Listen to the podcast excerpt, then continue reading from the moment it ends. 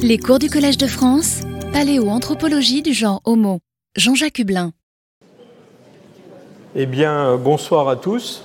Euh, après avoir euh, étudié le, comportement des, primates non humains, surtout des chimpanzés communs et des bonobos, euh, après avoir exploré les, premières traces de comportement prédateur chez l'homme, je voudrais aujourd'hui vous entretenir des, adaptations qui sont liées à ces, changements de, comportement chez les, chez les hominines.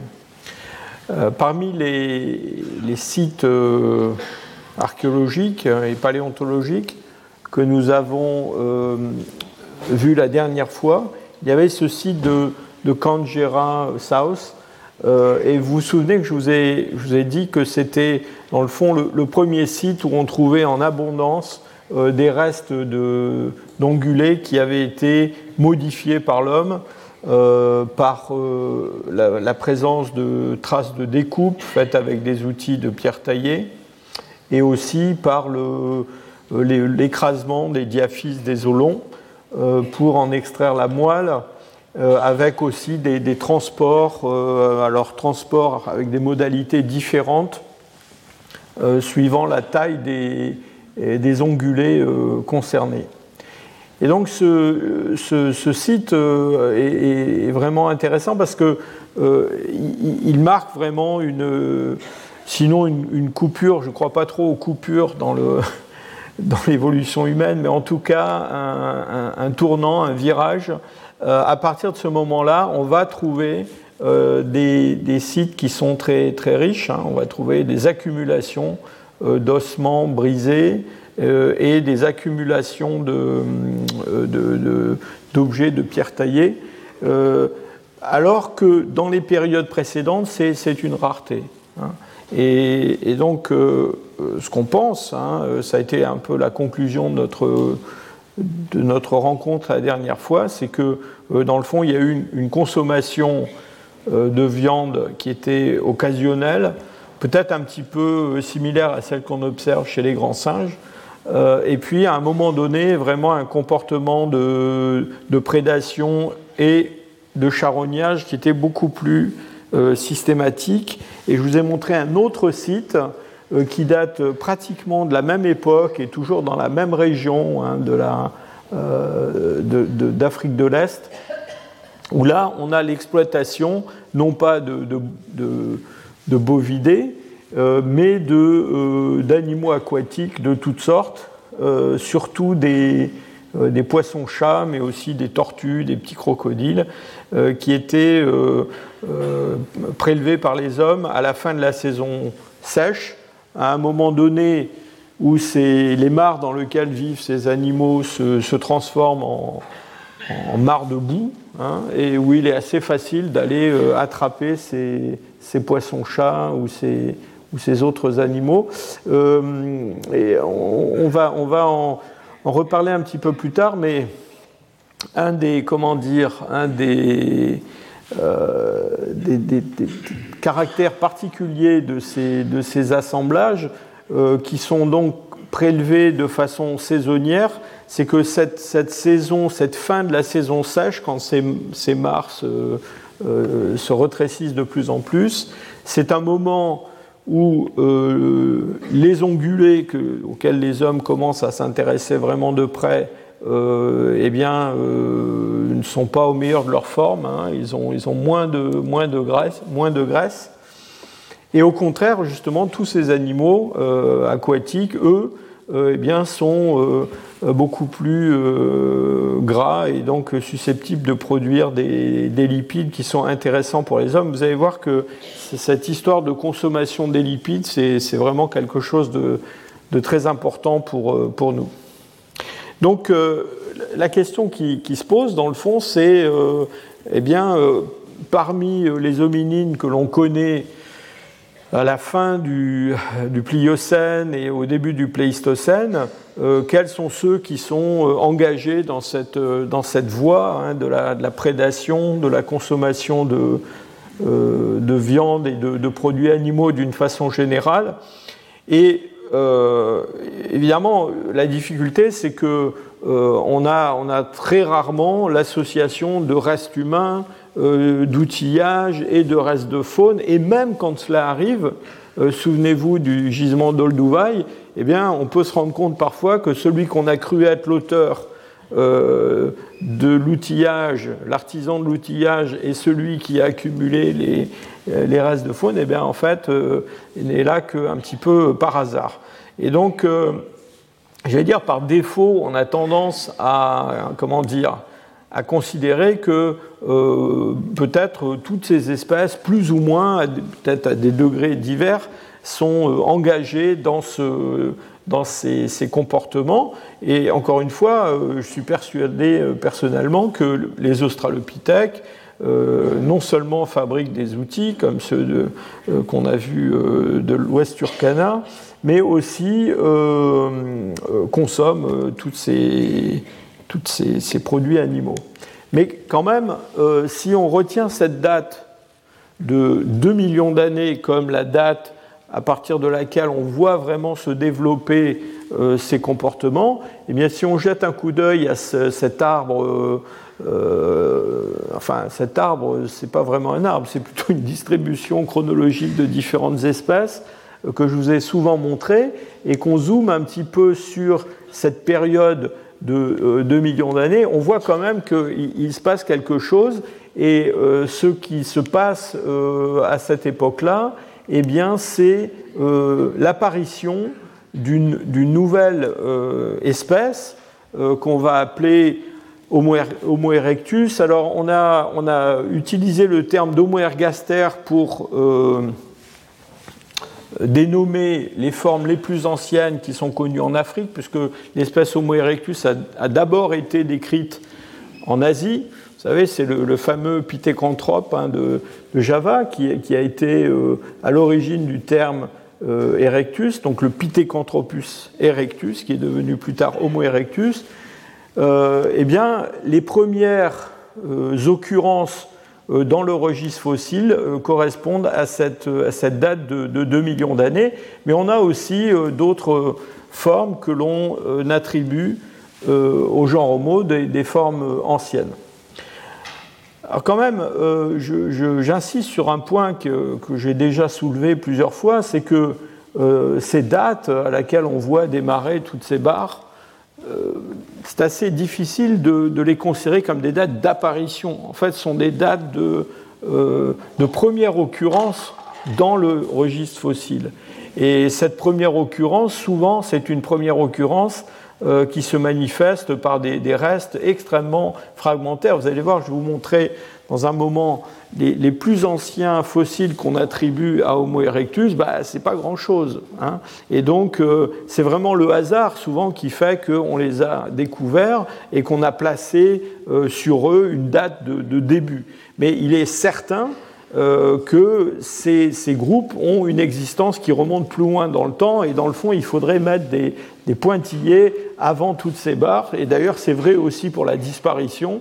Euh, donc ça, c'est ce qu'on connaît aujourd'hui, enfin un moment euh, historique euh, bien particulier. Alors, avant de, de, discuter plus, particulièrement des, changements biologiques qui interviennent en même temps que ces changements de comportement, euh, je vous fais quand même une petite révision de ces, différentes espèces du genre Homo pour que vous ayez les choses bien, bien dans votre tête. Euh, donc, euh, on, a d'abord ce fameux Homo habilis. Alors, Homo habilis, dans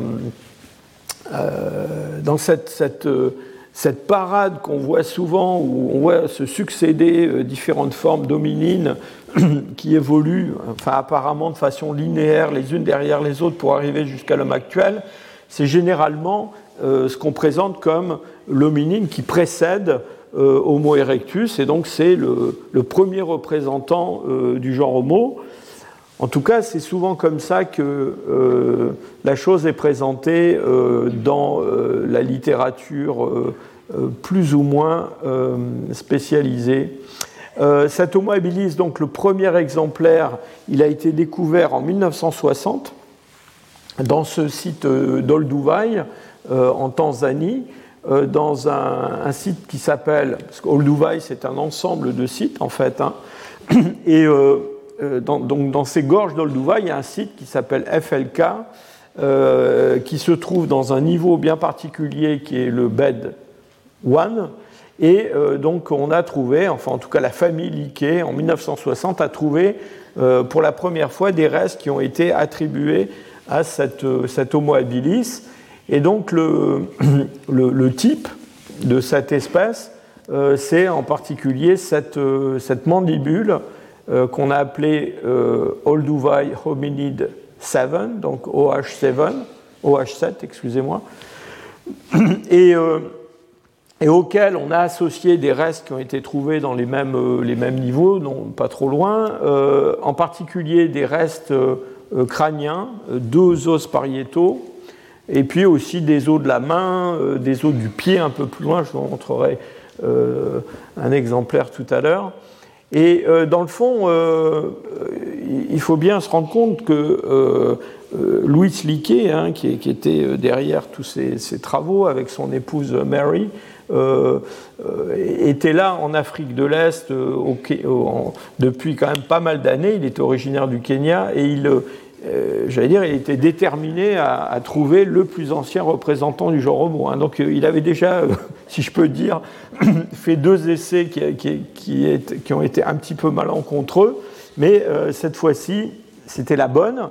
Et donc, pourquoi le genre Homo Bien parce que, d'abord, la, euh, la denture euh, de, ce fossile est très différente de celle des australopithèques. On a une réduction euh, de la denture jugale, des molaires, et un développement des, incisives et des canines. Donc ça, ça indiquait un régime qui était un régime plus, omnivore, plus carnivore que celui des australopithèques et puis surtout euh, une capacité euh, crânienne estimée à l'époque qui était euh, très supérieure. je vous rappelle aussi qu'à l'époque où la, publication dans Nature, donc en 1964, de ces fossiles est arrivée dans le, j'allais dire, dans, le, monde des, paléanthropologues, ça a été l'occasion d'empoignades de, extraordinaires qui ont, duré euh, assez longtemps et qui d'ailleurs dure encore, je vais vous en dire un mot. Euh, pourquoi? Bien Parce que dans le fond, euh, certains ont pensé que pour faire rentrer dans le genre Homo cet Homo habilis, on avait été obligé dans le fond de, modifier l'idée qu'on avait du, genre Homo, en particulier en ce qui concerne la capacité cérébrale. Alors, par la suite, on s'est rendu compte que bah, c'est plus compliqué que ça, c'est-à-dire qu'on n'avait pas juste un Homo habilis qui précédait un Homo erectus, et qu'on avait d'autres espèces possibles, et en tout cas euh, au moins euh, deux euh, qui, précédaient cet Homo erectus. et cette espèce en particulier a été reconnue dans la région toujours de l'est du lac Rodolphe au Kenya, et c'est surtout les, travaux du, projet de Kobifora qui étaient menés toujours par la famille Liquet, mais cette fois-ci c'était le fils Liquet, euh, et euh, donc, euh, dans les années 70, on a commencé à trouver dans cette région-là des fossiles qui montraient qu'à côté de, formes plutôt de petite taille qu'on continue à attribuer à Homo habilis, eh bien, on avait quelque chose de différent, plus grand, avec une morphologie faciale surtout très différente, une denture aussi très différente, quelque chose qui l'a évoqué euh, plus les, les paranthropes. Euh, et euh, après bien des débats pour savoir si, ces deux formes n'étaient pas les mâles et les femelles d'une même espèce, je pense qu'aujourd'hui, il y a une opinion qui est assez largement répandue qu'il s'agit bien de deux espèces, donc Homo rudolfensis et Homo habilis. Et il y a eu d'autres découvertes depuis qui ont confirmé qu'on avait affaire vraiment à deux euh, morphologie euh, très différente. Et puis, euh, je reviens à mon Homo ergaster erectus. On a eu la chance, dans les années 80, de trouver, alors cette fois-ci à l'ouest du lac Turkana, du lac Turkana un squelette presque complet. Vous voyez qu'il lui manque les pieds, il lui manque un bras, mais enfin, il en reste beaucoup quand même. Hein. Et donc, ce, squelette qu'on a attribué à un, adolescent, alors on sait maintenant qu'il était en termes d'âge calendaire assez jeune, hein, puisque les, caractères des microstructures dentaires lui donnent un âge autour de 8 ans. Hein.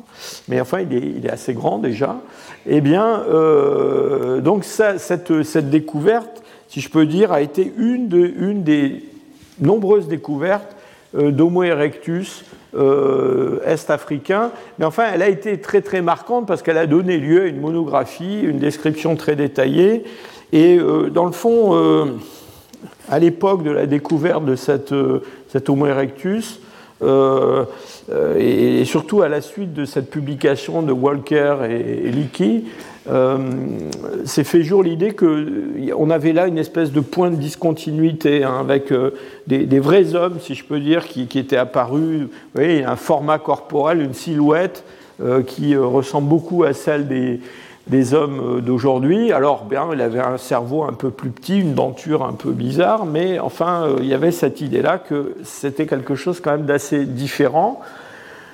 On est un peu revenu là-dessus parce qu'on s'est rendu compte, justement, en particulier à propos des rythmes de croissance, bah, qu'il avait un rythme de croissance qui ressemblait plus à celui d'un chimpanzé qu'à celui d'un homme, et donc peut-être cette euh, rupture, elle n'est pas aussi marquée que ce que l'on croyait.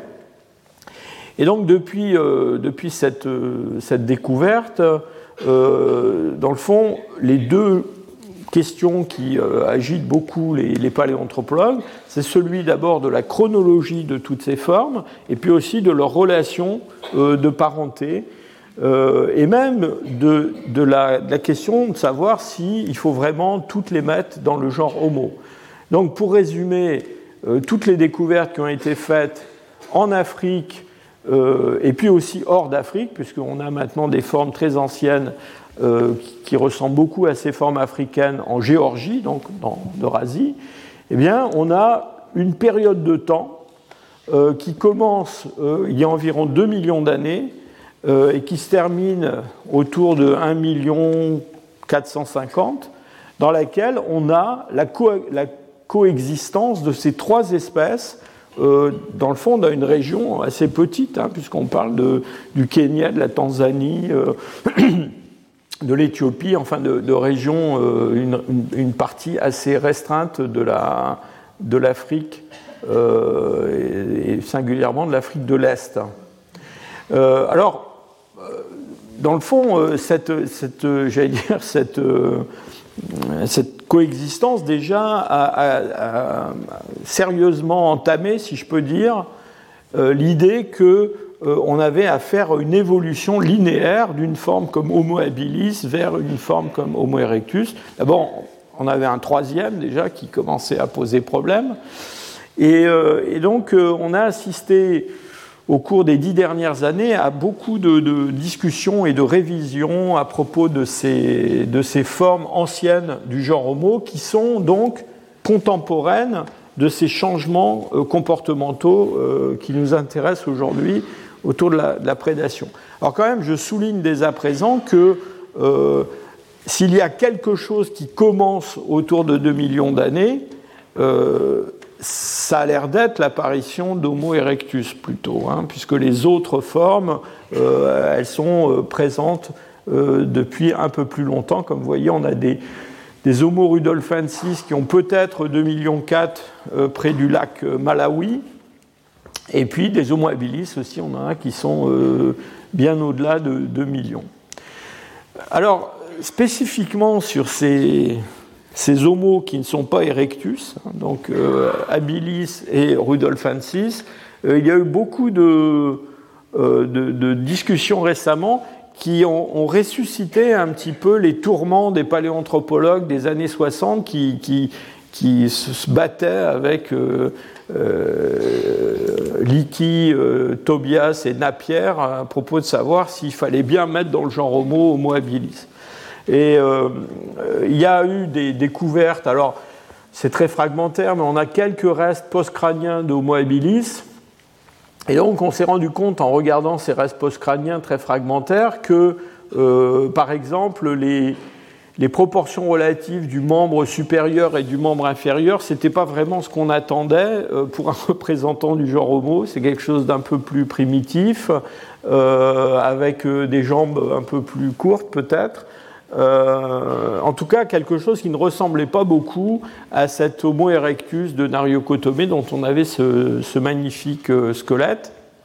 Et puis, deux paléontologues euh, Bernard Wood et Marc Collard, en 1999, ont publié un article qui était assez euh, provocateur, puisque eux ont, carrément proposé de, sortir du genre Homo euh, définitivement, si je peux dire, Homo habilis et Homo rudolfensis.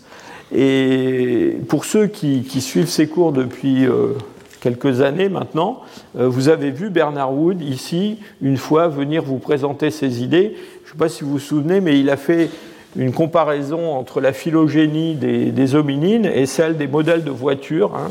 Il vous a expliqué qu'il y avait des marques différentes de voitures, mais que dans le fond, bah, euh, une Toyota des années 60, ça ressemblait quand même beaucoup à euh, une, voiture d'une autre marque des années 60, et que par contre, une Toyota euh, des années 2000, eh ben, ça ressemblait beaucoup à une voiture allemande ou américaine des années 2000, sans parler des différents modèles qui étaient apparus, les SUV ou voitures de sport.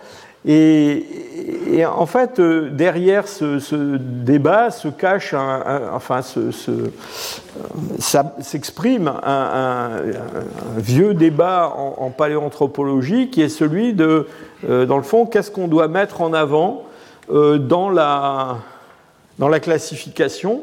Comment est-ce qu'on doit grouper les espèces qui ont vécu dans le passé ou même celles qui vivent aujourd'hui?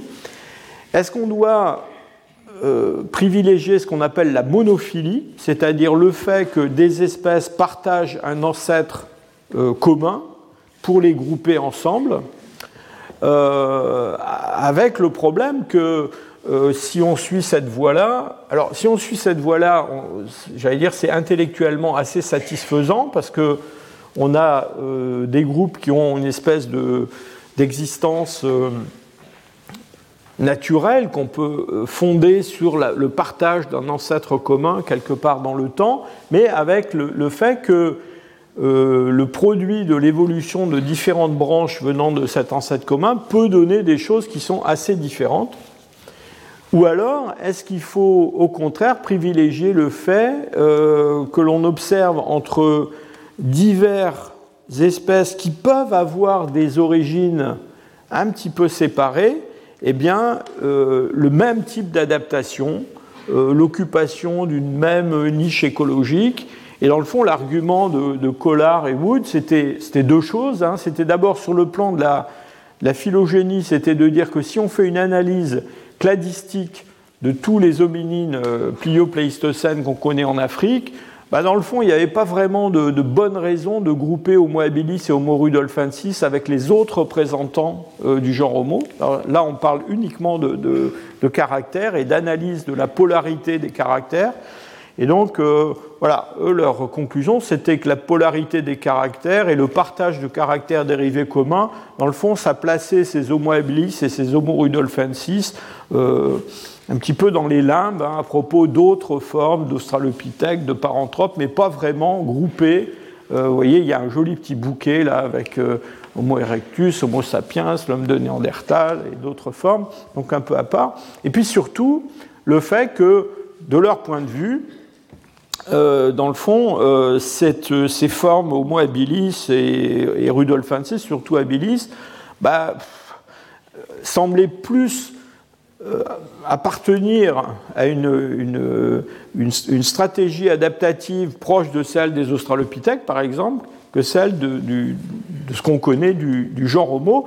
Et quand ils disent stratégie adaptative, bah, justement, ça, euh, ça incorpore eh bien, les stratégies de, euh, alimentaires, hein,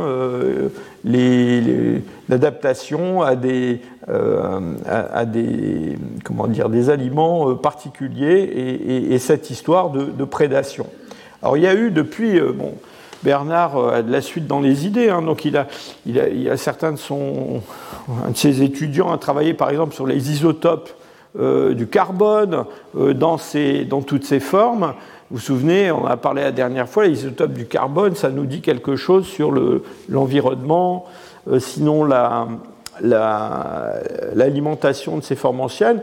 Et bon, tous ces résultats arrivent toujours un petit peu à la même conclusion, c'est que c'est vraiment autour de 2 millions d'années qu'il se passe quelque chose et qu'avant on est plutôt dans un monde qui, évoque celui des Australopithèques. Et donc voilà tout ça pour dire que dans le fond, euh, euh, Wood euh, et Collard continuent à penser que c'est probablement plutôt avec Homo erectus que qu'on a affaire à des véritables représentants du genre Homo.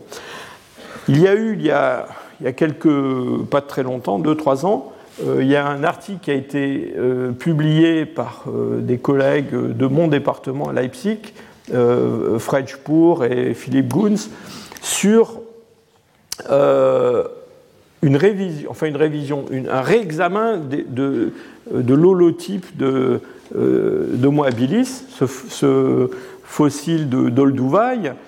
Et dans le fond, eux-mêmes ont confirmé un petit peu cette idée que Homo habilis, il fallait le mettre de côté. C'est-à-dire que quand on regarde tous les restes que l'on attribue au genre Homo, alors attribuons-les au genre Homo. Pour l'instant, on ne va pas rentrer dans euh, les, angoisses de, Wood et Collard. Hein. On, va, juste admettre pendant un, instant que euh, ce sont vraiment des représentants du genre Homo, eh bien, quand on regarde notamment les caractères euh, dentaires, euh, la forme de l'arcade dentaire, la forme de la mandibule, etc., et dans le fond, cet Homo habilis, il, ne, nous offre pas un très bon candidat à l'origine des hommes actuels et, et d'Homo erectus en particulier. Et pourquoi? Ben Parce que dans le fond, il a gardé des caractères plutôt primitifs qui, euh, évoquent ce qu'on trouve chez les Australopithèques. Euh, et il a gardé ces caractères primitifs longtemps après qu'il y ait d'autres représentants du genre Homo qui, eux, euh, ont des caractères qui les rapprochent d'Homo erectus et d'Homo sapiens. Donc, euh, dans cet article, ces auteurs proposent plutôt qu'Homo habilis, ben voilà, c'est une branche ancienne du genre Homo euh, qui a survécu très longtemps, euh, jusque vers 1,4 million, alors que la, vraie histoire, ça se passe plutôt de ce côté-là, avec des fossiles qui sont assez fragmentaires, comme cette, ce maxillaire qui a été trouvé à Hadar en, Éthiopie, qui a 2,3 millions, et puis les, Homo erectus qui représente donc vraiment la lignée qui, mène à l'homme euh, euh, actuel. Et Rudolf Francis aussi serait une, branche un petit peu euh, à, part. Alors ça peut être un peu décevant parce que je sais que tout le monde aime bien avoir Homo habilis avant Homo erectus hein, dans, la liste. Je suis désolé, mais en ce moment la tendance c'est plutôt à le, à le, sortir, ce pauvre Homo habilis. Hein. Alors donc, euh, cet Homo erectus euh, qui, semble être le, bon, si je peux dire, le vrai, euh, celui qui, est probablement à l'origine de, des sites comme Kangera, par exemple, ou ce site de Cobifora avec ses, restes de, vertébrés aquatiques, qu'est-ce qu'on en connaît dans le registre fossile quand on remonte vraiment au tout début? Bah, Vous voyez que ce n'est pas très spectaculaire. Hein. C'est-à-dire que euh, on connaît deux fossiles en Afrique de l'Est que l'on attribue à une forme euh, très ancienne d'Homo erectus. Alors il s'agit d'abord d'un... Je ne sais pas si ça vous parle beaucoup ça, mais c'est un bout d'os occipital. C'est le, milieu de, de l'os occipital, l'arrière du crâne. Et il se trouve que Homo erectus a des caractères assez particuliers de l'arrière-crâne, avec une, forme assez euh, anguleuse de, l'écaille de l'occipital, et puis surtout le développement d'un bourrelet osseux épais qu'on appelle le torus occipital, qu'on ne connaît pas chez les Homo habilis ou chez les Australopithèques qui ont des, morphologies bien différentes. Et ça, ce petit bout d'os là, vous voyez, c'est pas très grand, hein, ça fait quelques centimètres. eh bien, c'est le premier bout d'occipital qu'on connaisse où il y a cette morphologie clairement exprimée. Et donc, bon, c'est le seul caractère quasiment qu'on voit sur cet os, et donc on l'a attribué à Homo erectus. Euh, et puis alors, il y a un autre fossile qui, vous voyez, à 1 950, on n'est pas très loin de 2 millions. Euh, là, il s'agit de quelque chose de plus, euh, complet. Il s'agit d'un fragment important de, de bassin qui est assez, assez, assez grand en taille et surtout qui présente une morphologie qui ressemble beaucoup à ce qu'on trouve chez des représentants plus tardifs du genre Homo. En particulier, vous voyez que sur sur l'aile euh, iliaque, là ici, il y a un, renforcement osseux. Hein, on parle de, pilier iliaque. Donc c'est un épaississement de l'os euh, au-dessus de la cavité acétabulaire. Euh, dont on va reparler tout à l'heure parce que vous, verrez que c'est quelque chose qui est important parce que ça, ça renforce mécaniquement le bassin. Et donc c'est quelque chose aussi qui est qui n'est pas développé de cette façon-là euh, chez, les, chez, les, chez les australopithèques ou d'autres formes d'hominines euh, plus, plus, anciens, plus, plus, primitifs. Et donc voilà, on a ces deux fossiles qu'on attribue à Homo erectus, et donc on est tenté de mettre un point de départ d'Homo erectus à 2 millions d'années, donc sur le point de départ de nos changements comportementaux. Et donc, euh, on va maintenant euh, travailler cette idée, cette hypothèse que c'est avec cet Homo erectus qu'on a euh, ce passage à une prédation beaucoup plus systématique. Inutile de vous dire que comme ces fossiles ont été trouvés, euh, bon, celui-là a été trouvé en surface, celui-là aussi d'ailleurs, euh, alors évidemment, il y a, dans ce, genre de situation, il y a toujours des débats pour savoir est-ce qu'on l'a bien attribué au bon niveau, est-ce que c'est le bon âge, etc. Donc, enfin, euh, business like usual hein, en paléoanthropologie, mais enfin, il faut bien faire avec ce que, ce que l'on a. Cet homo erectus qui, démarre à, à, 2, millions d'années, donc en Afrique, eh bien, euh, si on lui attribue ces, changements de comportement en termes alimentaires, en termes de prédation, eh bien, il faut bien comprendre que ces changements s'associent à d'autres changements qui sont euh, aussi importants et qui sont peut-être d'ailleurs tous liés entre eux. Hein. Euh, il y a un premier changement qui est un changement dans la production d'industrie lithique. Euh, vous vous souvenez que les plus anciens outils de pierre qui viennent de l'Ouest Turkana à 3 millions à Lomekwi, euh, c'est des espèces de gros blocs cassés avec des, éclats qui sont produits en frappant soit ces blocs avec des gros percuteurs, soit en les frappant sur des enclumes, soit en les frappant avec un gros percuteur posé sur un enclume, enfin les différentes techniques pour produire des, gros éclats, et puis succède à ces industries beaucoup plus tard, à partir de 2,5 millions par là, euh, ce que l'on appelle l'oldowayen. Et euh, cet oldowayen, qui, qui, dure très longtemps, euh, on l'a, enfin un, auteur des années 60, Clark, l'a attribué à ce qu'il ce a appelé le mode 1. Et euh, Clark a fait une classification de toutes les industries paléolithiques en mode 1, mode 2, mode 3, mode 4, mode 5. Je ne vais pas vous, détailler ça maintenant, euh, on en a déjà parlé il y a, assez longtemps. Euh, mais disons que le mode 1, pour dire les choses simplement, c'est l'oldowayen, avec le travail sur des, galets pour produire des éclats. Alors ces galets peuvent eux-mêmes être utilisés tels que, puis il y en a beaucoup qui sont probablement plutôt des, euh, des nucléus pour produire des éclats. Et puis le mode 2, eh bien, c'est euh, le développement des bifaces, qui sont des objets sur bloc, taillés sur les deux faces. Alors celui-là, c'est un très joli biface acheléen euh, du, du, nord de la France, qui est, qui est, qui est assez tardif.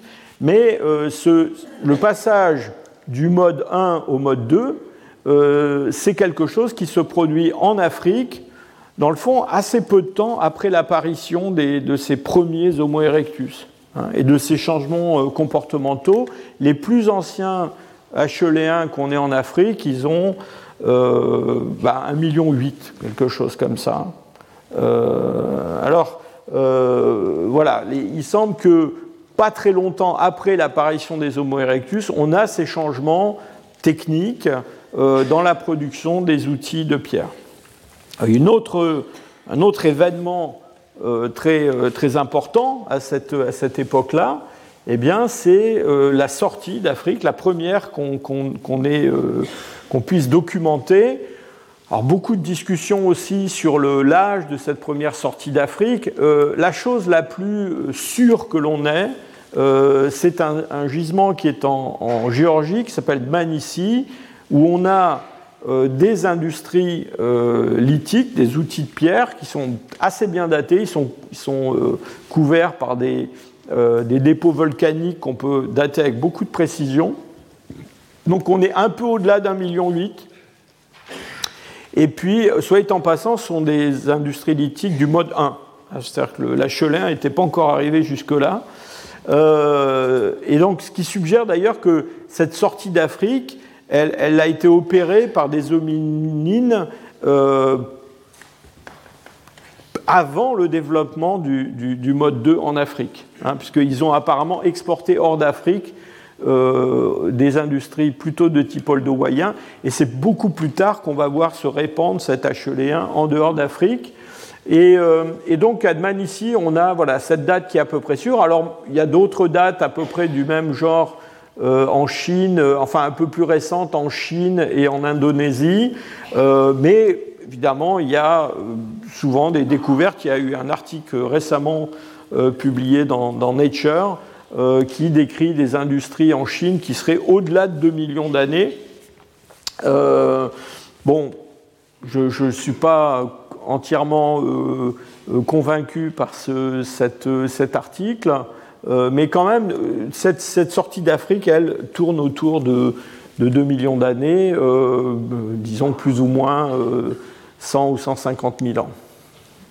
Alors Adman ici, on a des, fossiles absolument extraordinaires. On montre toujours des photos de cinq crânes, dont un qui est extraordinairement complet, très robuste, et euh, ces crânes, pour la plupart, sont associés à des mandibules. C'est vraiment une, collection euh, extraordinaire. Ce qu'on montre moins souvent, ce sont euh, les restes post-crâniens qui viennent de ce site. Et ces restes post-crâniens, dans le fond, ils nous disent un petit peu la même histoire que ceux de Nariokotomé. C'est-à-dire qu'on a affaire à des formes qui sont quand même assez primitives. elles sont très anciennes, hein. on, est, proche de 2 millions d'années. Euh, mais en tout cas, euh, vous voyez que euh, les proportions, par exemple les proportions intermembrales, hein, ici on compare la longueur du fémur par rapport à la longueur de l'humérus, hein, donc le rapport jambe-bras, eh bien, place ces hommes de Dman ici vraiment dans les, proportions en plein milieu de la distribution de ce qu'on observerait chez des, hommes actuels. Donc ils ne sont pas très grands, mais ils ont vraiment des proportions bras-jambes très très euh, similaires. Et à l'intérieur d'un membre, si on compare par exemple la proportion du, fémur par rapport au tibia, eh bien on a aussi des proportions qui sont assez euh, similaires à ce qu'on trouve chez euh, des, hommes, des hommes actuels. Alors, Maintenant, la question, c'est de savoir euh, à quoi euh, ces changements anatomiques euh, correspondent. Et j'ai beaucoup insisté la dernière fois sur le fait que dans les comportements de prédation,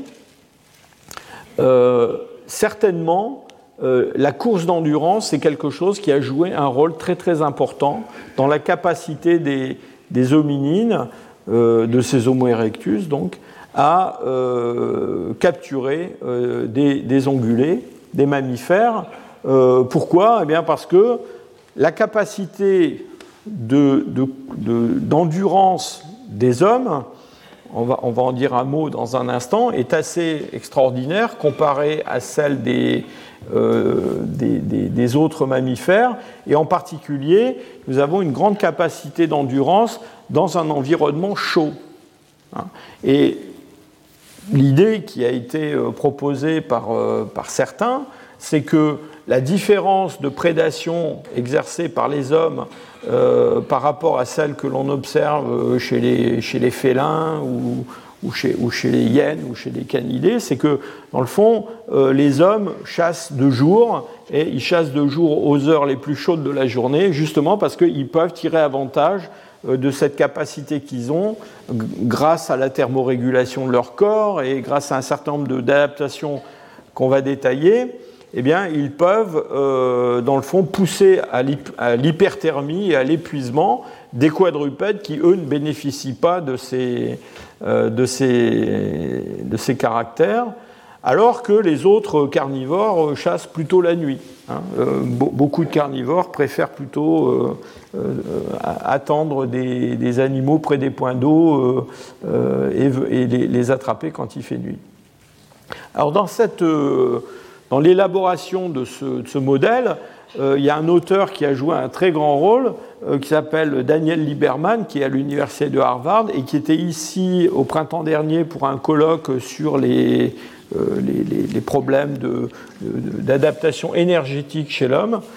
Et donc, Daniel Lieberman, qui, il faut quand même le préciser, lui-même est un coureur de marathon, donc évidemment ça l'intéresse, c'est beaucoup, investi dans cette étude, euh, dans ces études, alors sur les fossiles, mais aussi sur les populations actuelles. Il va euh, régulièrement en Afrique de l'Est mener des, expériences avec des, des, jeunes, des, jeunes, Africains et des jeunes Africaines qui courent pieds nus. Il étudie vraiment très en détail leurs leur performances.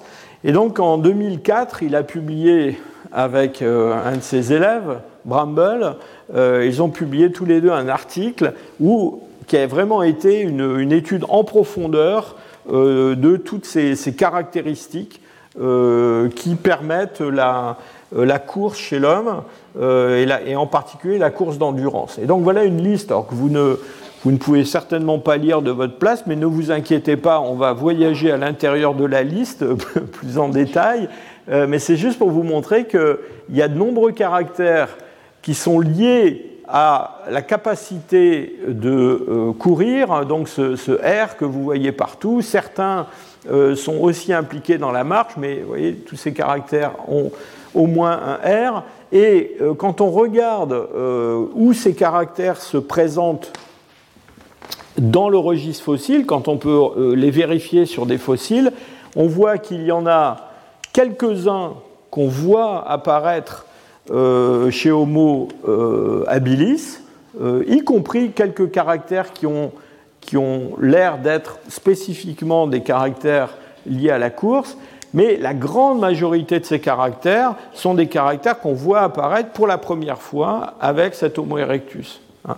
Alors, soit sur le squelette de Nariocotomé, soit sur ces, ces, restes que je vous ai montrés de Dman ici, ou d'autres restes d'Homo erectus qu'on a trouvés ailleurs. Donc il y a euh, vraiment, euh, disons, une très très forte présomption euh, pour mettre Homo erectus au, centre de cette évolution.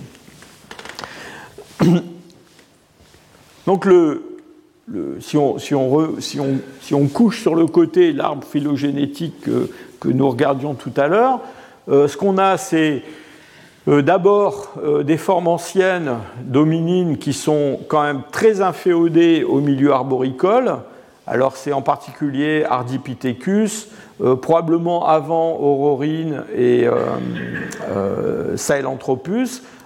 mais bon, là, dans ces cas, dans ces, comment dire, pour ces fossiles-là, on n'a pas suffisamment de matériel pour vraiment reconstituer tous les détails de cette, de cette locomotion. Mais disons qu'avec Ardipithecus, on a une forme qui, même si elle est bipède, a encore un, un un, alux, un pouce, un gros orteil qui est opposable aux autres et donc qui peut attraper une branche.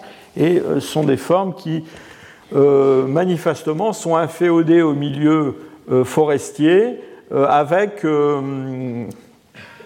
non seulement des caractères anatomiques, donc de bipède qui descend au sol, mais qui peut aussi facilement retourner dans les arbres et qui est adapté à ça, et puis aussi des données euh, isotopiques qui montrent un environnement qui est quand même un environnement où il y a toujours des arbres qui sont, sont pas très loin. Ensuite, euh, on a en vert ici euh, les australopithèques qui, eux, sont adaptés à la marche, bipèdes, qui sont beaucoup plus dégagés du milieu euh, forestier. Et puis, euh, bon, des formes qui sont moins bien euh, connues, et en particulier au mois de Billy, c'est les paranthropes du point de vue du, squelette post-crânien, mais qui semblent quand même appartenir à la même, même genre d'adaptation, hein, avec une vie dans un milieu plus ouvert, mais quand même toujours une possibilité d'aller dans les arbres. Je vous signale une petite euh, curiosité, là, c'est ce, fossile euh, de Bourtélé en, Éthiopie, euh, qui est donc contemporain des Australopithèques afarensis, hein, Lucie, et qui est un fossile qui a, il est connu par un bout de, un bout de pied. Hein. et ce bout de pied, c'est un, pied avec un hallux qui est divergent comme ça. Hein. donc c'est très très étrange. Ça veut dire que longtemps euh, longtemps après l'apparition des Australopithèques les plus anciens, eh bien, on avait encore des formes un petit peu euh, similaires à Ardipithecus qui vivaient euh, en Afrique de l'Est. Donc la réalité est peut-être encore beaucoup plus compliquée que ce qu'on imagine. Et puis alors en bleu, voilà toutes les formes du genre Homo qui, elles, sont non pas adaptées simplement à la marche, mais adaptées aussi à la course et euh, la course, euh, c'est quelque chose euh, d'assez différent de la marche. la marche, bah, c'est une, locomotion où il y a constamment un appui au sol, hein. alors que la course, c'est un, mode de locomotion qui est sauté, hein. c'est-à-dire qu'à à chaque foulée, eh bien, il y a un moment donné où le corps est complètement séparés euh, du substrat, du sol, hein, donc euh, d'une foulée à l'autre. Et cela, ça entraîne un certain nombre de, de problèmes mécaniques, de problèmes anatomiques qui ont dû être résolus et dont on voit la résolution dans le genre Homo, singulièrement chez Homo erectus et les formes les plus récentes. Alors ces problèmes, c'est d'abord des problèmes liés au choc mécanique, parce que quand vous courez, eh à chaque fois que vous retombez sur le sol, si je peux dire, eh bien, il y a un choc qui se transmet euh, aux membres inférieurs, à la colonne vertébrale, au bassin. Donc un problème d'amortissement des chocs mécaniques, un problème de, euh, stabilisation, stabilisation euh, du, corps, stabilisation de la tête hein, qui bouge. Et, vous allez voir que cette stabilisation elle a pu être résolue de, différentes façons. Euh, et puis aussi, alors évidemment, ces problèmes de, thermorégulation dont on a déjà euh, parlé euh, plusieurs fois. Alors voyons cette liste dressée par Bramble et Lieberman pour voir un petit peu quels sont ces, caractères qui permettent la course d'endurance et qui permettent la, la capture d'animaux. Alors d'abord, j'allais dire tout bêtement, tout simplement, il y a le format corporel euh, qui est assez différent chez ces Homo erectus de ce que euh, l'on avait chez les Australopithèques. Et j'ai déjà évoqué ces proportions entre le membre supérieur et le membre inférieur, et même les, les différences de, enfin les proportions entre éléments distaux et proximaux de, ces, de ces membres. Euh, donc quelque chose, euh, encore une fois, qui ressemble pas mal à ce qu'on observerait chez un homme actuel. Et euh, ces proportions corporelles, cette forme plus élancée du corps, elles sont intéressantes pour deux raisons quand on pratique la course. La première, eh ben, quand on pratique la course, il vaut mieux avoir des grandes jambes que des petites jambes. Hein. Ça, ça paraît assez évident.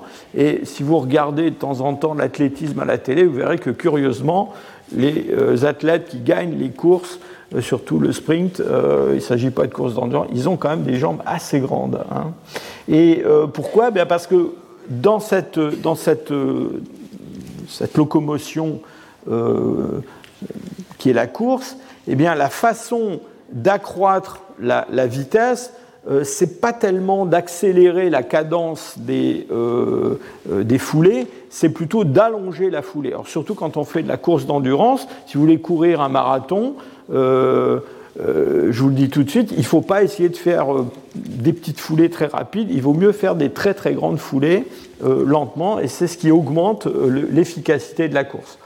Donc les grandes jambes, c'est un des premiers caractères qu'on observe euh, dans ces adaptations. Et ensuite, ce format corporel qui est un format étroit et allongé, eh c'est un format qui augmente le rapport surface-volume du corps. Et vous vous souvenez que ça, c'est très important pour la thermorégulation, c'est-à-dire qu'en gros, quand on vit dans des climats euh, froids et qu'on a besoin de conserver des calories, eh bien, euh, on évolue vers des formes qui sont plus trapues, c'est ce qu'on observe chez tous les mammifères. Hein.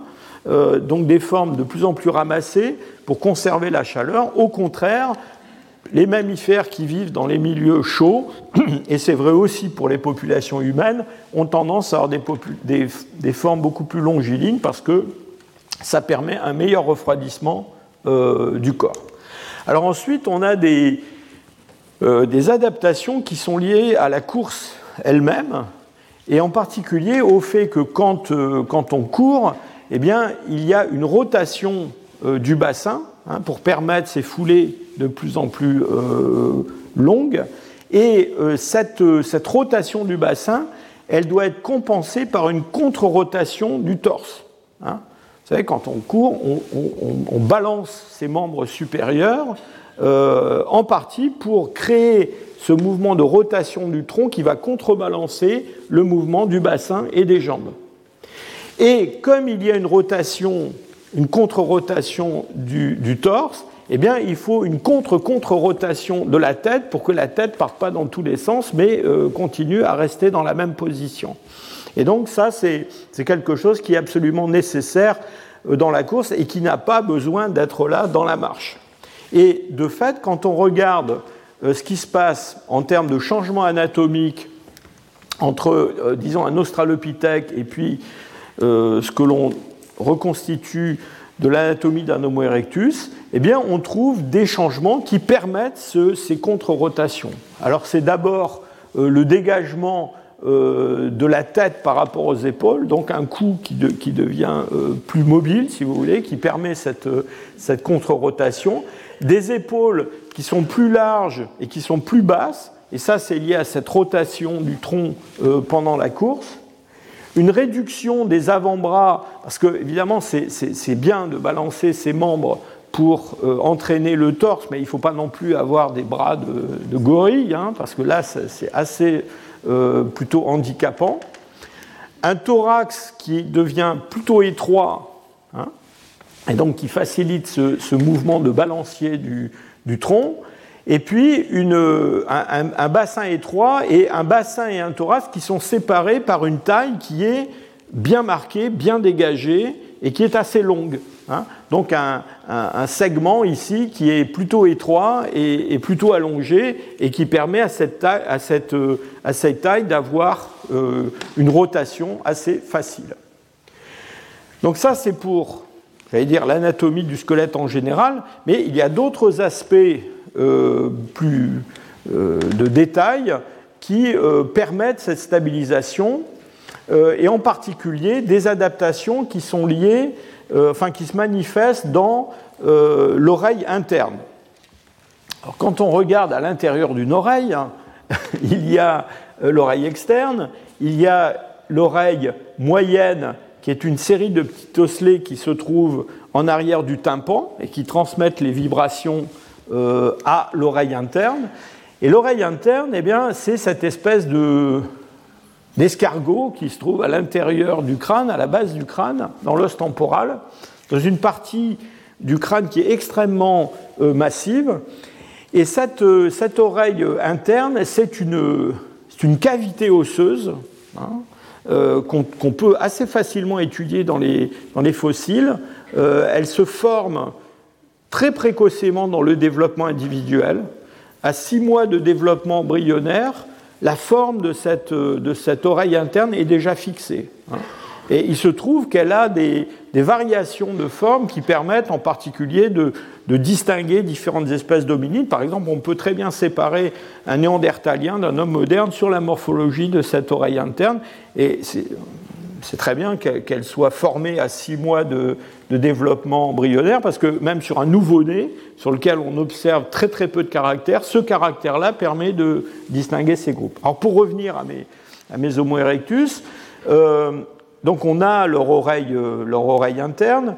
Euh, alors cette, cavité osseuse, en fait, elle contient un organe qui est le labyrinthe membraneux, c'est-à-dire cette oreille interne mais membraneuse, la partie molle, si vous voulez, de l'organe, et qui est, composée de différentes parties. Et dans ces différentes parties, il y a des, canaux, hein, une espèce de tubes arqués, qu'on appelle les canaux semi-circulaires, euh, qui forment euh, trois, disons grossièrement, trois demi-cercles qui sont orientés dans trois directions de l'espace. Hein. Et donc il y a euh, un canal semi-circulaire antérieur, un postérieur et un latéral. Dans le labyrinthe membraneux, ces, canaux sont remplis de, liquide et les parois du labyrinthe membraneux euh, sont euh, extrêmement innervés.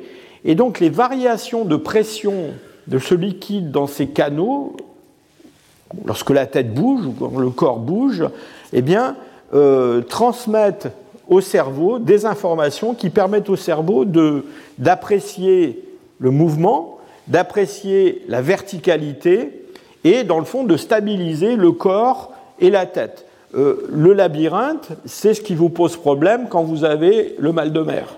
Hein. C'est-à-dire que vous avez des informations qui sont transmises par le labyrinthe au cerveau qui ne collent pas tout à fait avec les informations que votre système visuel transmet au cerveau et ça crée un malaise. D'accord? Plus ou moins intense suivant les individus. Et on, s'est beaucoup intéressé à ces, canaux semi-circulaires. Pourquoi? Parce que comprenez bien qu'ils nous disent quelque chose sur la locomotion. En particulier, les formes qui sont des formes euh, arboricoles ont des, canaux semi-circulaires qui sont assez différents des formes qui sont bipèdes ou des formes qui sont, euh, disons les formes qui se déplacent en trois dimensions ont des canaux semi-circulaires différents des euh, formes qui se déplacent plutôt dans deux dimensions, si je peux dire.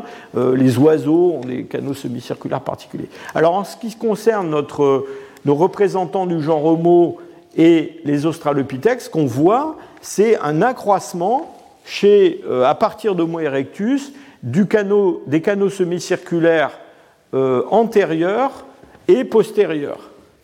Et ça, c'est lié au fait que euh, pendant la course, il est important que la tête soit bien stabilisée, c'est-à-dire que, au fond, quand vous courez, surtout si vous courez derrière un gibier que vous voulez attraper, il ne faut pas que vous le perdiez de vue, donc il faut que vos yeux soient capables de se maintenir dans une, certaine direction. Et donc les hommes sont assez bons à ça, hein. c'est-à-dire quand ils courent, euh, ils, arrivent à garder la tête assez, euh, assez fixe grâce à ces canaux semi-circulaires. Et ce changement, on le voit donc singulièrement avec les, les Homo erectus. On a aussi des caractères de la colonne vertébrale et du crâne euh, qui évitent euh, les mouvements de la tête un petit peu dans toutes les directions. Donc on a perdu cette projection d'un espèce de museau comme ce qu'on pouvait observer chez des formes primitives de dominines. On a une tête qui est en équilibre sur la colonne vertébrale et surtout à l'arrière de la colonne vertébrale, on a un ligament très puissant qui relie les vertèbres cervicales avec l'occipital et qui vient s'attacher sur une crête qu'on appelle la crête occipitale externe à l'arrière du crâne jusqu'à la protubérance occipitale externe. Et ce ligament qui est à la fois solide et élastique euh, permet cette, euh, cette, stabilisation.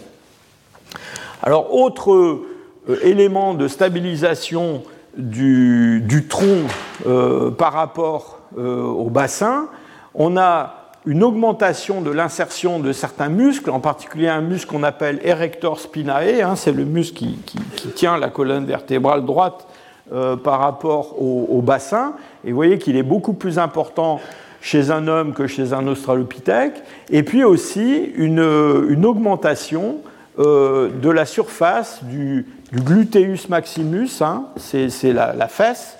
Euh, les hommes ont des fesses que euh, les australopithèques ou les autres primates non humains n'ont pas. Et ça, c'est lié non seulement à la bipédie, mais aussi à cette capacité de course. Je vous ai parlé de, réduction du stress mécanique. Alors, la réduction du stress mécanique se voit dans euh, le renforcement d'un certain nombre d'éléments squelettiques, spécifiquement euh, chez les représentants du genre Homo. Voilà la colonne vertébrale de ce fameux adolescent de Nariokotomé comparé à une colonne vertébrale d'Australopithèque. Et entre autres différences, regardez la taille des vertèbres lombaires euh, chez, euh, cet Homo erectus comparé à ce qu'on observe chez un Australopithecus euh, africanus. Vous voyez que ces vertèbres sont euh, beaucoup plus massives, enfin le corps des vertèbres est beaucoup plus massif, et donc il peut encaisser des chocs qui sont liés à la course. Dans le bassin, on observe aussi un renforcement très, très net. Je vous ai déjà parlé de ce pilier iliaque, hein, qui dans la crête iliaque euh, crée un renforcement mécanique euh, très important, euh, donc une, résistance à la déformation de l'aile iliaque qu'on ne trouve pas de façon aussi développée chez les australopithèques ou chez des formes plus anciennes bipèdes. donc là, on a des formes qui sont adaptées à la marche bipède, et là, on a un bassin qui est adapté à la course. Et vous vous souvenez que un des plus anciens Homo erectus dont on est la trace en Afrique de l'Est, bah, c'est justement un bassin comme celui-là avec ce, pilier euh, iliaque. Alors toujours euh, sur le bassin, euh, on a un renforcement de l'articulation sacro-iliaque, c'est-à-dire l'articulation entre l'ilium et puis le sacrum, je dis bien articulation, hein, c'est-à-dire qu'il faut un bassin, c'est pas quelque chose qui est rigide. Hein. il y a des mouvements possibles des différents éléments du bassin au niveau du pubis, au niveau du, euh, donc du, sacrum et de l'ilium. Heureusement d'ailleurs, parce que sinon on aurait du mal à donner naissance à des, enfants. Et donc il y a là une articulation qui n'est pas extrêmement mobile, mais qui est maintenue en place par un grand nombre de, ligaments. Euh, soyez en passant, quand vous, quand vous avez mal au dos, mal au bas du dos, euh, souvent c'est cette, euh, cette, articulation sacro-iliaque qui vous, pose problème. et donc ça, c'est quelque chose qui est très renforcé chez les Homo erectus et les formes euh, plus récente du genre Homo par rapport à ce qu'on connaissait chez les, euh, chez les Australopithèques, avec en particulier une augmentation de la surface de contact entre ces éléments, donc qui se, euh, qui se marient de façon beaucoup plus étroite. Toujours dans l'ordre du renforcement mécanique, alors là c'est sur l'ensemble du membre inférieur, on a une augmentation de la taille euh, des articulations. C'est-à-dire quand on regarde la taille de l'articulation entre le tibia et le fémur, par exemple, que ce soit donc la, partie inférieure du fémur ou la, partie supérieure du tibia, eh on voit que cette articulation est beaucoup plus grosse euh, chez un homme que chez un australopithèque. Et là encore, c'est quelque chose qu'on interprète comme une réponse euh, aux contraintes mécaniques qui sont liées euh, non seulement à la marche et au poids du corps qui est plus important, mais aussi à la course. J'ai choisi à dessin cette image euh, un peu antique qui est celle du premier Homo erectus qui a été découvert à la fin du, du 19e siècle à Java par Eugène Dubois. Alors, il n'y a pas seulement des problèmes de, de choc mécanique et de, et de, renforcement du squelette, il y a aussi euh, des aspects de, euh, dans la course d'accumulation d'énergie et de restitution de cette énergie. C'est-à-dire qu'à chaque foulée de la course, eh bien, euh, quand le corps va retomber sur un, pied, le membre euh, va se plier un peu, et en se pliant, eh bien, il va accumuler de l'énergie dans un certain nombre de dispositifs anatomiques qui vont agir un peu comme des ressorts ensuite pour, euh, dans, le fond, renvoyer le poids du corps dans la foulée suivante. Et euh, en particulier, on a une augmentation de la taille du, tendon d'Achille hein, qui relie euh, le tibia au calcanéum. On a une voûte plantaire qui est, qui est stabilisée, qui est, qui est qui est beaucoup plus à la fois euh, rigide et souple que ce que l'on avait chez les, les australopithèques, dont le, pied se pliait beaucoup plus pendant, pendant la marche. Et donc ça, ça contribue, ce tendon d'Achille et cette, cette, voûte plantaire avec des ligaments, ça, ça joue cette, ce rôle de, de ressort. et puis on a aussi des renforcements mécaniques, en particulier au niveau du talon, euh, on a un renforcement du, calcanéum euh, dans le, genre Homo, en tout cas chez Homo erectus et des formes plus euh, récentes.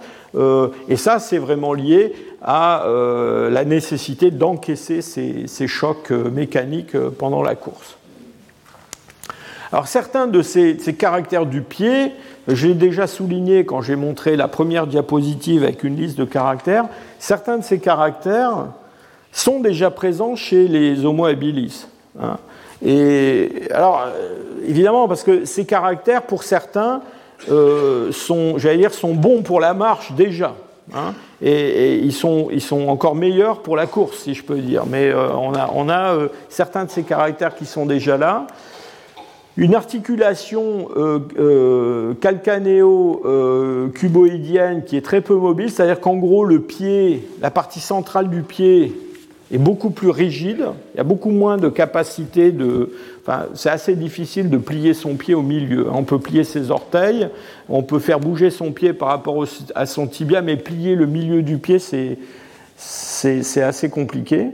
Euh, on a un hallux, c'est-à-dire un premier, euh, un premier rayon, premier orteil qui est en adduction permanente, hein, il n'est plus euh, divergent.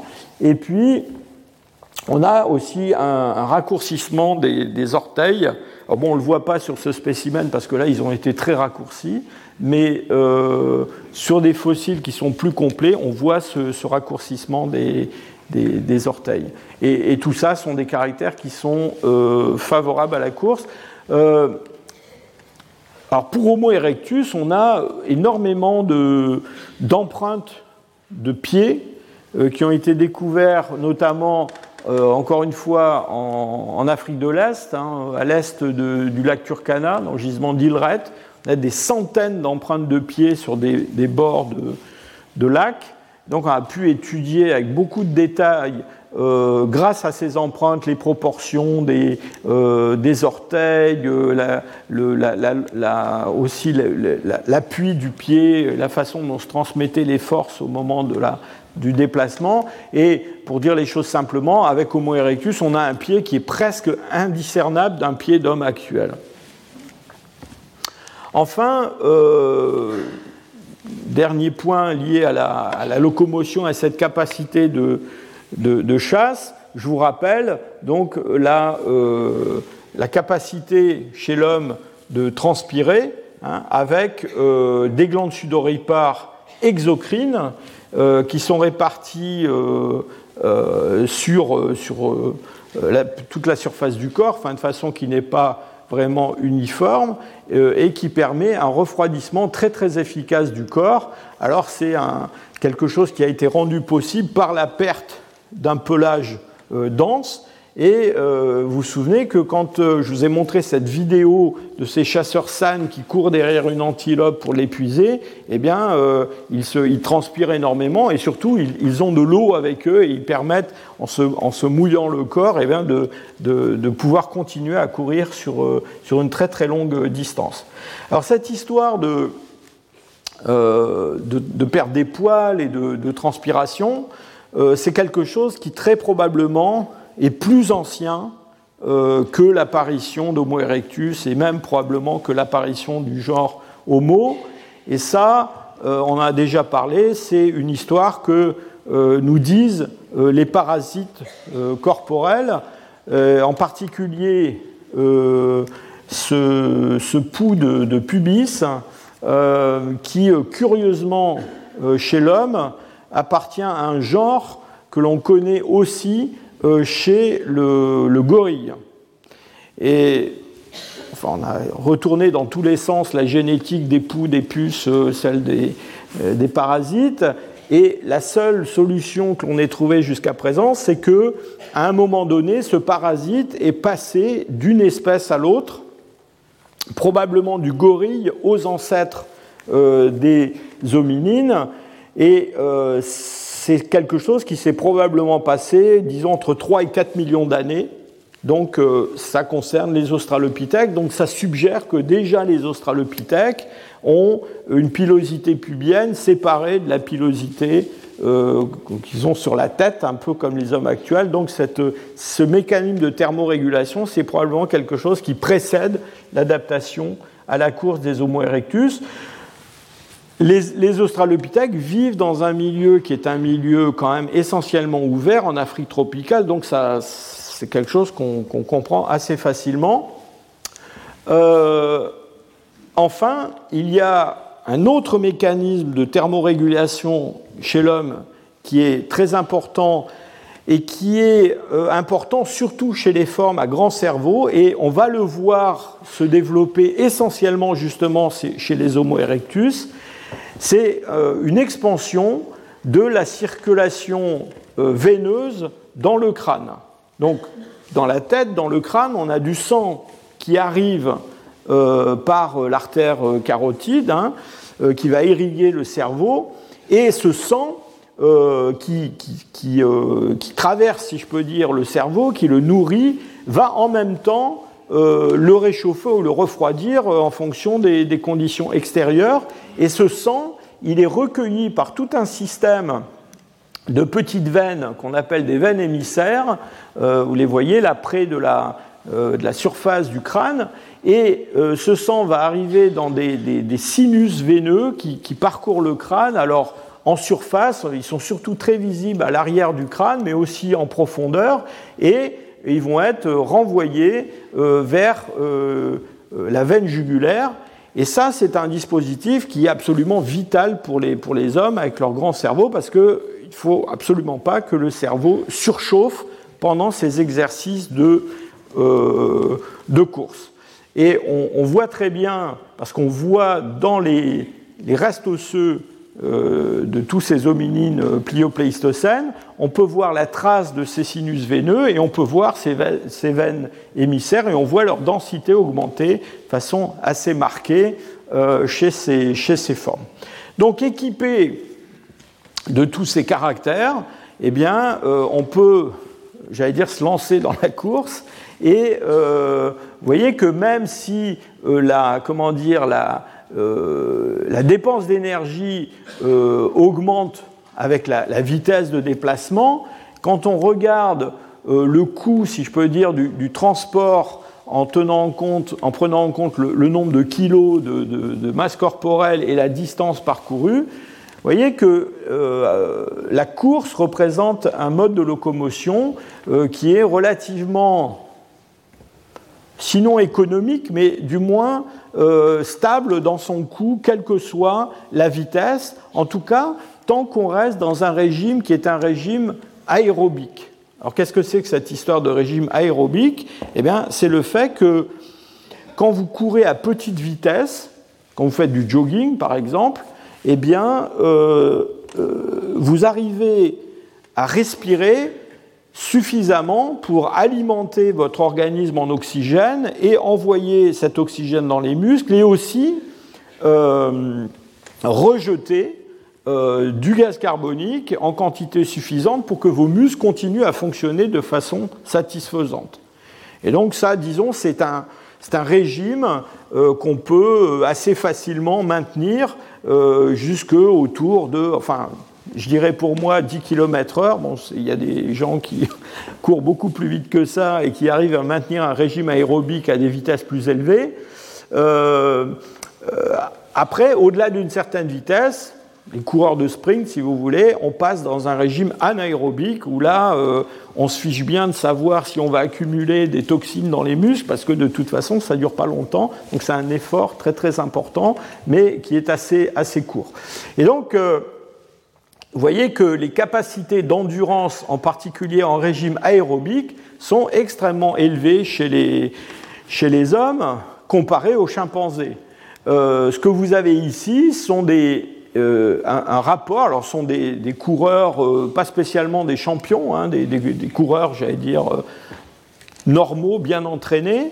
vous voyez que dans des vitesses qui sont des vitesses de l'ordre de allez, 10 km/h ou un petit peu plus, eh bien, on a une capacité d'endurance qui va au-delà de, disons, entre 1000 et 10 000 minutes. Hein. 10 000 minutes, c'est très long. Hein. Euh, donc euh, déjà 1000 minutes, c'est beaucoup, hein. ça, fait plusieurs heures. Hein. Donc euh, on peut courir pendant plusieurs heures dans un régime aérobique, et ça, dans le fond, il n'y a pas beaucoup d'animaux qui peuvent le faire. Alors je vous indique un super marathon qui se tient tous les ans, pas très loin de chez moi en Allemagne. il part de la ville de d'Eisenach, dont je vous recommande la visite. C'est la ville natale de Bach, très jolie ville, avec un joli environnement forestier. Et donc tous les ans, au mois de mai, euh, eh bien, euh, il y a un super marathon qui parle de la ville d'Eisenach euh, et qui, qui se poursuit sur quand même 72 km avec une dénivelée qui est de presque 1000 mètres. Hein. Et donc, vous pouvez encore vous inscrire, c'est le prochain et au mois de mai. Et, donc, voilà Juste pour vous donner quelques chiffres, l'année dernière, il y a un monsieur qui s'appelle euh, Florian euh, Neuschwander qui a quand même couru ça en 5 heures et 14 minutes. Donc euh, ça fait 72 km. Hein. Et pour pas faire de jaloux, il y a une dame qui s'appelle Daniela Emus qui, elle, l'a fait en 5 heures et 50 minutes. Donc c'est tout à fait remarquable parce que il n'y a pas beaucoup d'antilopes qui peuvent courir 72 km sans s'arrêter. Hein. Euh, il n'y a pas beaucoup d'antilopes à Eisenach, remarquez, mais, euh, mais enfin, dans les, pays chauds, c'est pareil, il y a des gens qui courent des super marathons comme ça. Donc voilà, je voudrais, pour finir maintenant, vous dire quelques mots, non plus de l'adaptation à euh, la course et à l'endurance pour attraper des animaux, mais plutôt à ce qui se passe après, c'est-à-dire une fois qu'on a attrapé l'animal et euh, qu'il faut le, manger. Je vous remonte cette diapo euh, que je vous ai montrée il y a 15 jours, juste pour vous rappeler quand même que euh, très probablement notre ancêtre commun avec le chimpanzé, c'est quand même une créature qui est essentiellement végétarienne. Hein. Et les chimpanzés, même s'ils mangent de la viande, eh bien c'est quelques pourcents de leur temps d'alimentation comparé à un temps énorme qui est consacré euh, ben, à l'absorption de fruits mûrs de préférence, euh, de graines, de feuilles, de pousses, de fleurs, de toutes sortes de choses comme ça, et d'un petit peu d'insectes. Et donc, euh, le problème de notre Homo erectus et le problème de tous les chasseurs-cueilleurs, c'est qu'ils vont ajouter à cette nourriture végétale où il y a des, hydrates de carbone, un petit peu de protéines, euh, ils vont euh, ajouter euh, des, protéines qui sont des molécules d'une nature complètement différente, qui sont des protéines de nature, qui sont des protéines d'origine animale. Et ces protéines d'origine animale, elles se présentent comme ça, enfin, se présentent pas vraiment comme ça. C'est une représentation très très schématique ici d'une d'une protéine d'hémoglobine, ce sont des, chaînes euh, de molécules plus simples qui sont euh, enroulées en forme d'hélice et qui forment des espèces de petites pelotes comme ça, euh, maintenues dans une certaine forme par leurs propriétés électrostatiques. et donc, ces chaînes sont composées, on a déjà parlé, d'acides aminés.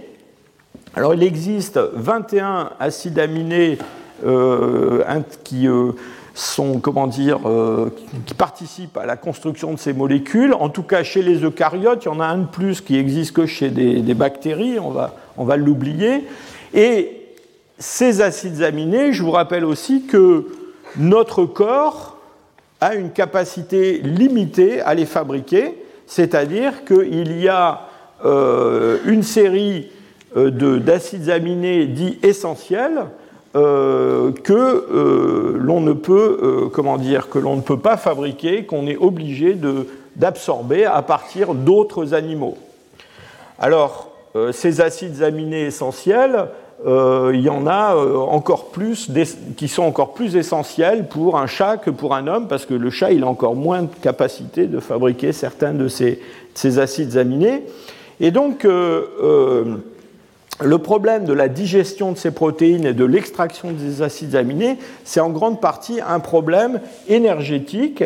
Pourquoi? Parce que bah, ces chaînes sont des chaînes qui sont assez euh, solides dans le fond, et quand on absorbe des euh, protéines animales, eh bien, il va falloir casser ces chaînes pour séparer tous ces petits acides aminés et les absorber. Et ça, c'est quelque chose qui euh, explique un certain nombre de différences anatomiques entre l'homme et les grands singes. Vous voyez, euh, euh, notre abdomen n'a pas tout à fait la forme de celui d'un gorille, heureusement. Et ce qui se passe à l'intérieur de cet abdomen, c'est que, en fait, on a des proportions du, du tractus, de l'appareil digestif, qui sont assez différentes, avec euh, un intestin euh, grêle qui est assez long chez l'homme comparé à celui qu'on a chez les, euh, chez les grands singes, et puis par ailleurs un côlon qui est par contre beaucoup plus développé chez, les, grands singes. Alors pourquoi cette différence? Eh bien, Tout bêtement parce que c'est essentiellement dans l'intestin grêle que va se produire l'absorption de ces acides aminés, c'est-à-dire que lorsqu'on les lorsqu'on absorbe des, protéines euh, animales, euh, bien, elles vont être attaquées par l'action d'enzymes gastriques et pancréatiques. Déjà, dans l'estomac, il y a ce qu'on appelle des peptides, c'est-à-dire sont des chaînes d'acides aminés qui sont plus courtes que les protéines que je vous ai montrées, mais qui comportent quand même une série d'aminoacides qui commencent à être absorbés. Mais c'est surtout euh, dans l'intestin grêle euh, que, va, euh, que ces, ces, chaînes d'acides aminés vont être brisées et que l'intestin grêle va les, les, absorber. Bon, je vous passe sous silence ce qui se passe dans le côlon, mais il en, il, en, reste un petit peu des acides aminés. Il y a du collagène qui va passer dans le, dans le côlon. Et cette cette digestion, enfin d'une façon générale, la digestion, mais singulièrement celle des, protéines, euh, c'est quelque chose qui demande euh, de l'énergie. Et euh, quand on a parlé du, métabolisme chez l'homme, je, vous ai expliqué que, dans le fond, l'énergie que nous dépensons tous les jours, c'est une énergie euh, qu'on appelle d'une part le, métabolisme basal, c'est-à-dire l'énergie qui nous sert à nous maintenir en vie, hein, euh, à, garder la machine humaine en, bon état de fonctionnement. Il y a de l'énergie qui est nécessaire à notre activité physique, encore plus si on veut courir derrière les antilopes pour les attraper, ou faire le marathon d'Eisenach. Euh, mais il y a aussi une énergie qu'on appelle l'effet thermique de l'alimentation, et qui est lié au fait que le simple, euh, le simple fait de digérer les aliments que nous ingérons demande de l'énergie, en particulier pour briser ces chaînes euh, protéiniques que je vous ai euh, montrées. Et alors cette proportion, elle varie beaucoup en fonction d'un certain nombre de paramètres, disons entre 5 et 15% à peu près. Là, c'est une, valeur moyenne de 8 qui a été retenue. Euh, ces, valeurs, d'ailleurs, elles changent en fonction de la température extérieure. Hein. il faut savoir que s'il fait froid, eh bien, on va avoir aussi besoin d'énergie pour euh, euh, maintenir le corps à une, bonne température. Alors, ce qui est important à, réaliser, c'est que cet effet thermique, il varie énormément en fonction de la nature des aliments qu'on absorbe. Hein. alors, il y a euh, quelque chose qui est euh, important à comprendre, c'est que si vous absorbez, disons, l'équivalent de, 100 euh, calories de, de, protéines, eh bien, votre corps ne va pas absorber ces 100 calories. Il va y en avoir à peu près 30% qui va être perdu, si je peux dire, parce qu'elles sont nécessaires à la digestion de ces protéines.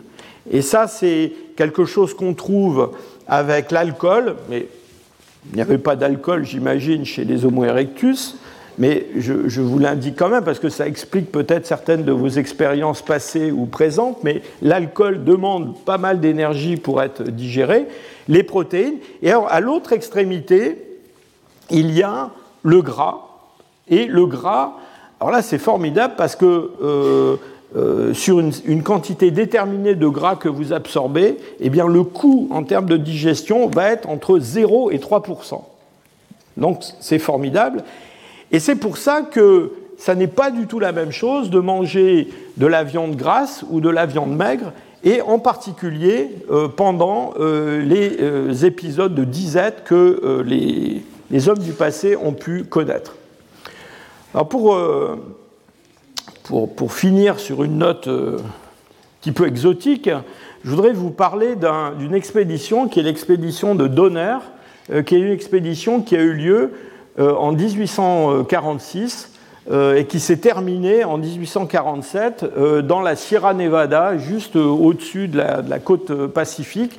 Donc il s'agit d'un groupe de, de pionniers qui sont partis de Independence dans le Missouri euh, guidés par ce fameux euh, Georges Donner, euh, ils étaient à peu près 80, un, petit peu plus que 80.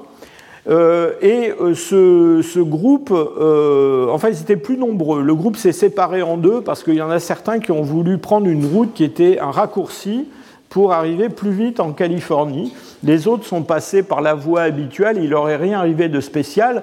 Donc ceux qui ont pris le raccourci, eh bien, ont eu beaucoup de problèmes après avoir traversé la région du Grand Lac Salé, ils se sont trouvés bloqués euh, dans la Sierra Nevada à la fin du mois d'octobre par un blizzard absolument extraordinaire comme il n'y en avait pas eu pendant 30 ans. Et ils se sont retrouvés dans cette région, là, exactement à cet endroit-là, euh, à côté d'un petit lac qui depuis s'appelle le lac Donner.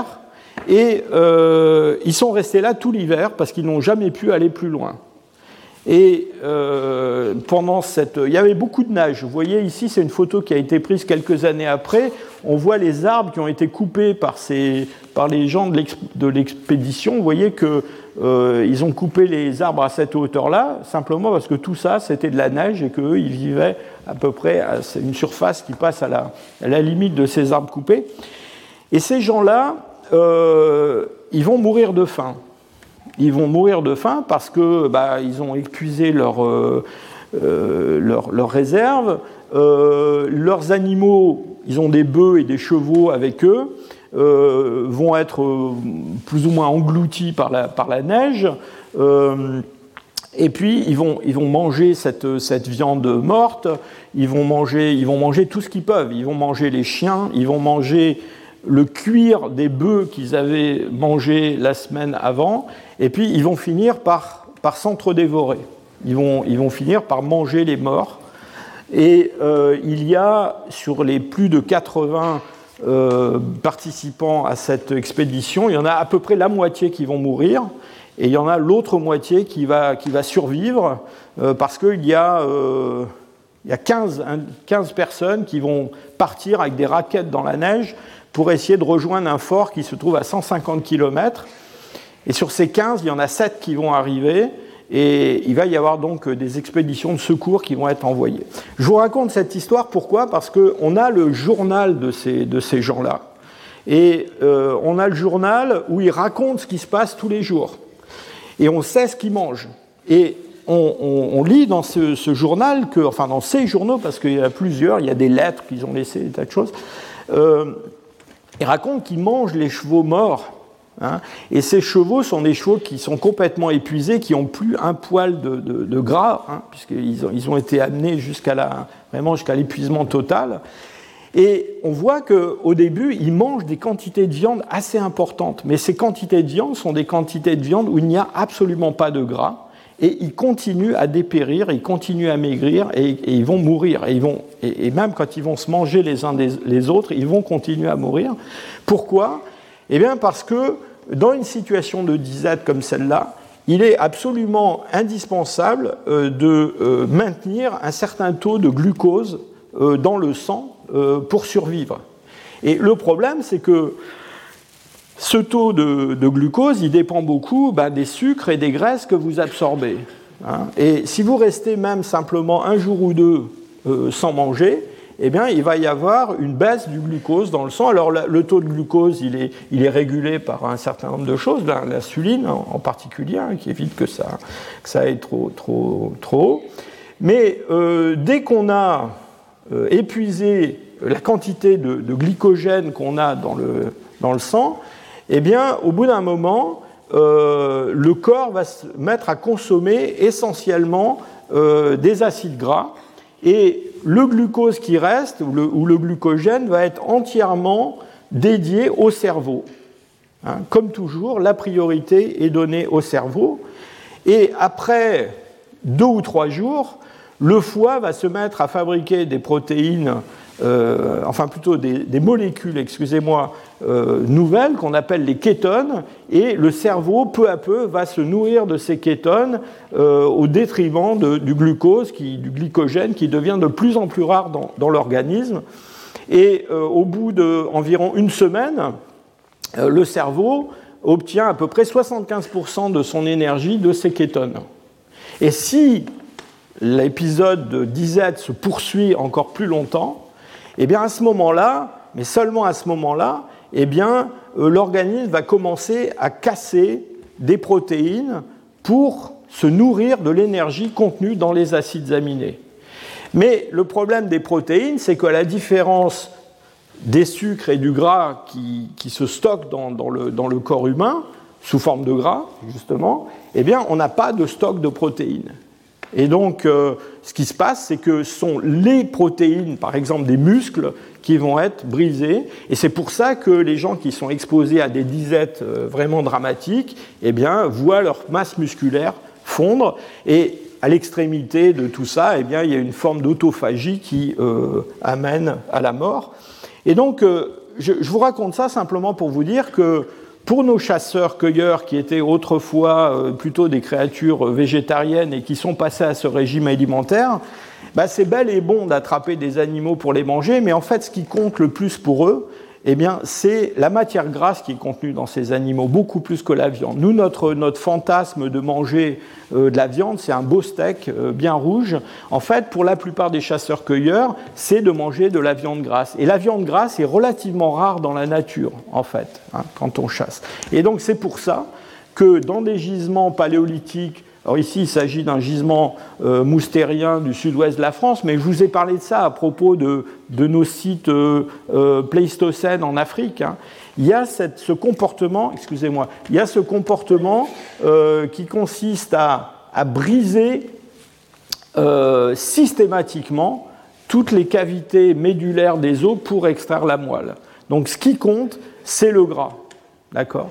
Et cela explique aussi que chez euh, les hommes euh, comparés aux autres primates, eh on a un métabolisme très élevé, mais on a aussi des réserves de graisse qui sont beaucoup plus importantes que ce que l'on trouve chez un chimpanzé, chez un gorille, on a une propension tout à fait naturelle à fabriquer ces réserves de graisse. Et donc, vous voyez ici tout ça ramené à un poids standard. Euh, la comparaison homme-grand singe, euh, vous voyez que donc, les hommes ont beaucoup plus de graisse que les autres, et les femmes en particulier, parce qu'elles sont impliquées dans la reproduction et dans l'allaitement des, enfants, ont beaucoup plus de masse corporelle en graisse que euh, les hommes. et la bonne nouvelle, si je peux dire, c'est que dans l'expédition Donner, euh, je vous ai dit, sur les 80 et quelques, il y en a plus de la moitié qui sont morts. Eh bien, il y a à peu près deux tiers des femmes qui ont survécu et euh, deux tiers des hommes qui sont morts. D'accord? Euh, Et enfin, c'est une bonne nouvelle pour les femmes. Et, dans les, et dans les, 15, dans les 15 volontaires qui sont partis avec des raquettes dans la neige, qui ont marché 150 km, euh, enfin ils ont été recueillis par des Indiens avant, mais eh bien euh, il y avait, euh, sur les 15, les, les 7 survivants, c'était 5 femmes et 2 hommes. Hein. Donc vous voyez que parfois c'est pas mal d'être une femme finalement. Alors pour terminer, juste un petit rappel. Cette discussion, enfin ce sujet qu'on a abordé déjà plusieurs fois euh, et qui est très important, c'est que dans ces problèmes d'assimilation de, la nourriture, en particulier de la viande, des protéines, etc., eh bien, la préparation, c'est quelque chose qui compte beaucoup pour les hommes. La cuisson, euh, donc euh, on a beaucoup discuté pour savoir si Homo erectus avait déjà une pratique de la, cuisson, de la préparation des aliments, qui réduit l'énergie qu'on investit pour la mastication, mais aussi pour la digestion des protéines. Bon, on n'a pas vraiment de, de, traces de, de, feu associées à ces formes comme celle de, Dman ici, mais on sait par ailleurs, par tout un tas d'expériences qui ont été faites, je cite à nouveau mon ami euh, Dan Lieberman, que euh, les hommes, et probablement de, très longue date, dès euh, les premières consommations de, carcasses animales, ont eu des moyens de faciliter l'absorption de ces, protéines animales, ces tissus animaux, non pas en les cuisant, mais en les préparant, si je peux dire, par euh, comment dire, écrasement, en, les hachant. Euh, et pour ça, il suffit simplement d'avoir des, euh, des, outils de pierre. Et pour ceux qui ont assisté au colloque sur les, les adaptations énergétiques chez l'homme au printemps, vous avez peut-être entendu mon, mon, collègue John Spetz expliquer comment les chasseurs-cueilleurs font volontairement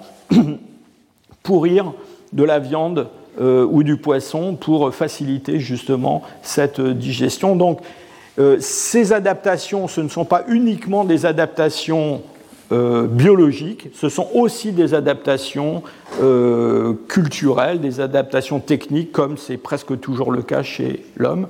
Je vous remercie pour votre attention.